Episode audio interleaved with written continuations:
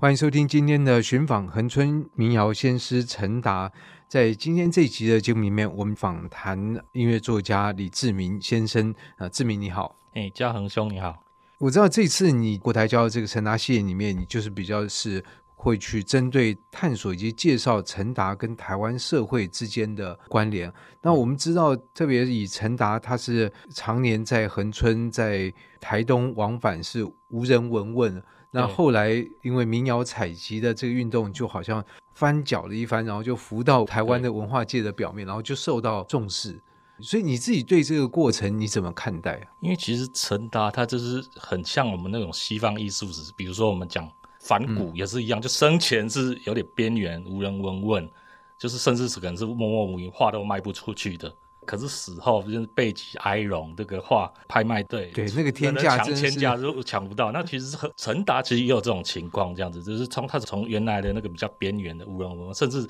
他当年跟那个他们同时代的，比如也是也是唱横村民谣的那些，也是一些歌手或者一些邻居，其实是处于一种不太搭嘎的，甚至是有点紧张关系的。对，因为他们认为说陈达那时候就是也没有工作，然后到处流浪拍拍照。那个也就居无定所，然后所以从这种社会眼光来看，他是不是被受重视的？对对对，甚至是他可能是有点被排排挤、排挤、排斥的。那这样我觉得就想到一个问题，嗯、就第一个，以台湾的这个歌谣来讲，它当然在台湾各地其实都有，它是属于这个社会的这一部分。所以你觉得为什么在那个七零年代，就是恒春民谣这部分会变得特别的特殊？第二个问题就是唱的歌者这么多，那为什么是陈达？这个可能就要说，因为恒春这个地方，它本身自古以来就是在一个比较最南端的一个边陲地带，而且当时那个交通也很不便，就是你可能只能靠着公路这样子。在六零年代那个时候更是不便，所以这种交通的不便利，等于是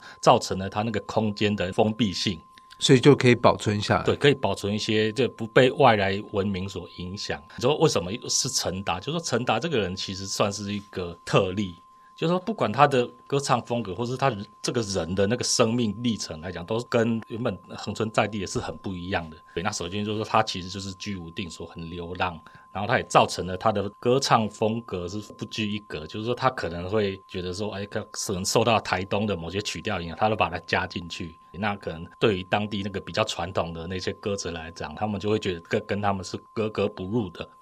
而且加上陈达本身，他很妙，他是就是说，据我们所了解，说他其实是没有受过教育。所谓没有受过教育，就是说他，因为我们知道我们的这个教育体系是主要是靠一套教的那个文字书写系统。那陈达他是不识字，你知道吗？就没有受过教育。那这样的条件，在我们来看呢，也许是一个缺点。可是呢，对于那个出生在日本时代，然后就是就是他生命史横跨日治到战后。这一段时期的这一些，比如说我举个例子啊，杨奎，他最近是用日文来创作。对，像杨奎那一代的台湾说，哎，杨奎跟陈达是同一年出生的。啊，真的？我特别去比较一下。哇，没有想到这样。因为这个比较其实非常有趣，就是假如我们来看像杨奎的话，他其实就是说所谓的日治时期第一代本省作家为代表，然后像杨奎，还有像比他稍微晚几岁的，比如说哎钟兆政或叶石涛。他们这一群人被称为战后的失语哦，就失去语言的一代。为什么？因为他们年轻的时候就是日文是他的母语，语言能力很好，那个很好，是建立在日文书写跟听讲为基础。可是这样的，你日文越好，你你经历这个一九四五年，那是转换其实越辛苦。改朝换代之后，那这个转换是非常痛苦的。所以你的意思就是说陈，陈陈达，因为陈达正因为他没有受过免疫的，对，但基对你讲很好，就像 免疫，完全没有受到这个语言系统这个。日本殖民同化，我们叫做那种同化，就是他透过这个语言让你把台湾人改造成那个日本人。陈达是完全没有影响的，等于是在日本这系统下，它是一个鞭长莫及的。如果我们把教育当成一个污染荼毒，他就没有受到污染荼毒的一个对象。对，这样一个人真的是一个特例。战后一九四五年那一年，他刚好四十岁。等于说，我们人的一生四十岁，就是我们说四十不惑。对，就是你人生最中间，或是说那种最……其实那蛮尴尬的。四十岁在这种转换，你说难怪对。所以像那些文学作家就非常尴尬。可是像陈达呢，几乎是无缝接轨，你知道吗？他改朝换代对他来说可以说几乎没有影响。所以为什么说就是那时候那个一九六七年哦，就是等于说这个战后过了二十年之后，这个台湾所谓的第一次。大规模的民歌采集运动，就是有史维亮、许长惠那么率领的这个民歌采集队，在这个恒村大光里，就是陈大住的地方，哎，发现了这样一个人物，他们当然是对他非常的惊艳啊，就是哇。台湾居然还有这样淳朴的，而且是照当时他们讲法，就是不受这个所谓北部或是那种说其他外来文明的污染，所以他们看到陈达等于是如获至宝，你知道？我可以想象当时他们那种欢喜跟那种雀跃的感觉，就哇，发现哦，台湾有这么质朴，不受，因为而且你看国民党那个时代是非常排斥有日本影响的，对，嗯、那这你在陈达真的完全看不到。可是他那时候排斥日本影响，他也没有尊重本土的这个想法。对，因为应该是说，当时他们是处在一个很尴尬的环，就是他们其实是我们可以讲他们在寻根嘛。那为什么会寻根？就是觉得自己没有根源嘛。你讲这个，我倒会想到，因为对于比如说史维亮或者许长惠两位，他们在做民歌采集，我想心中所想的一个 model 就是巴尔托克。那巴尔托克那个在那个年代也是碰触到等于没有受到工业文化、嗯、没有受到工业革命这个发展的淳朴的民歌，哇，被他们采集到。对，所以对他们来讲，他们等于是重现了巴尔托克当年经验吗？对，因为他们等于是说，当然是借重这个说远远自欧洲远方，就是当然比较不会有禁忌嘛，因为所谓来自欧洲，然后就是要追求本土，然后呃那个时代是一九六六年、六七年，刚好是如果我们把眼光扩大到对岸的话，对岸当时正在文革嘛，开始对啊，所以等于是台湾要跟他做一个对照组，所以有就所谓推行复兴中华文化。可是这个东西其实也有很多矛盾的地方，就是说有些人陈达的这个算中华文化吗？对于当时的某些人来讲，陈达不见得就是跟中国，甚至我觉得根本其实没有那么强烈的关。可是那当时对史维亮来讲，因为史维亮他是一个具有强烈的、呃、中华民族意识，就是说他可能也要讲一下他这个人，就是他年轻的时候是在东北，东北抗日，就是他是是所谓的十三四岁，就是我们那种国中生的时候，就在就书店里面有点，就是我们以前看那种抗日谍报剧，真的地下工作，真的。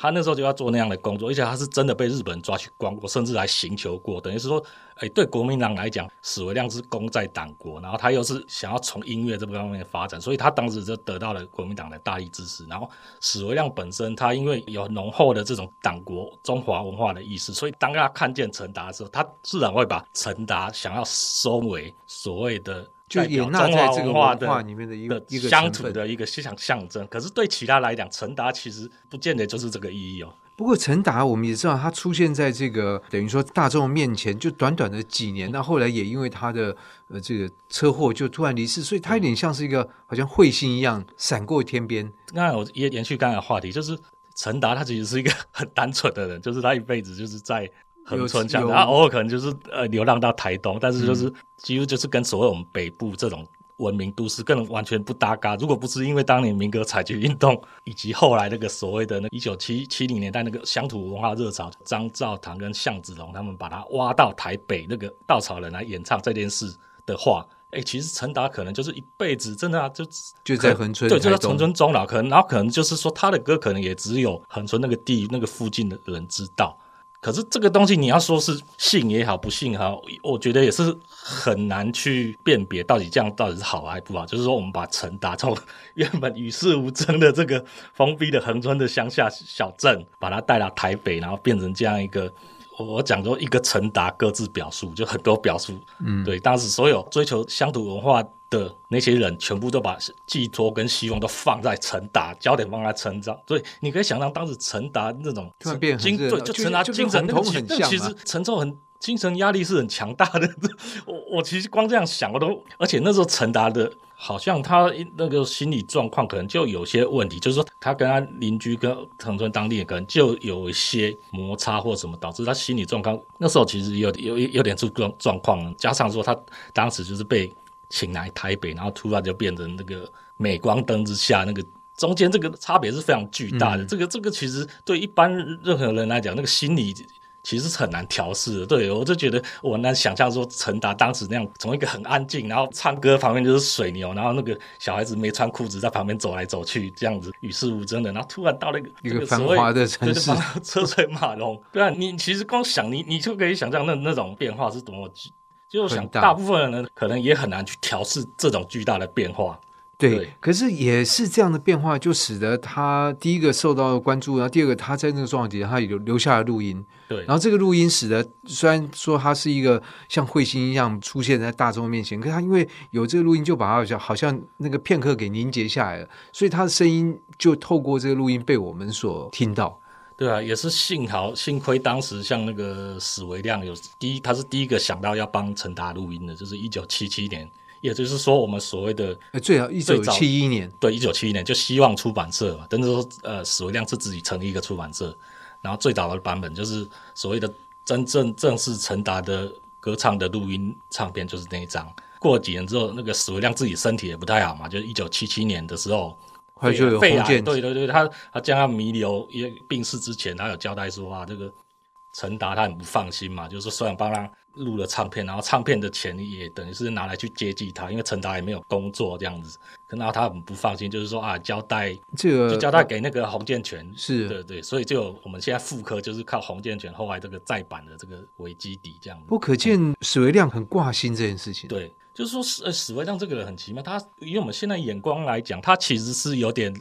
老派的那种很浓烈的国族意识、中华文化那种为为大中华主义的。但他并不抗拒这个东西啊。对，所以他心胸也够宽。对，就是说他在国族认同这方面，我们可能会觉得是有点太很传统。可是他一方他的个性是非常正直，而且他有那种非常天真跟浪漫的一面。就是说，这个是也是有一点两者有点矛盾，可是，在史维亮反正就集合在他身上，对对对。然后就是说，他对于他欣赏的某些台湾本土的哦，比如说像国志院也是一样，像最近那个院里要办国之院百年的那个音乐会嘛，这国志院当时也是从日本学作曲，然后当时也是不受重视的，可是当时史维亮就很欣赏他，啊就把他找到省交，省交对，对，让他研究员。对，你看他，然后他对陈达也是一样，就是他是第一个真的去注意到陈达，而且就是主动提出帮他出唱片，要透过某种商业市场来帮他解决那些生活困境。我觉得这个想法是很实在，那个那年代的，我觉得是还蛮了不起的，是蛮值得敬佩的啦。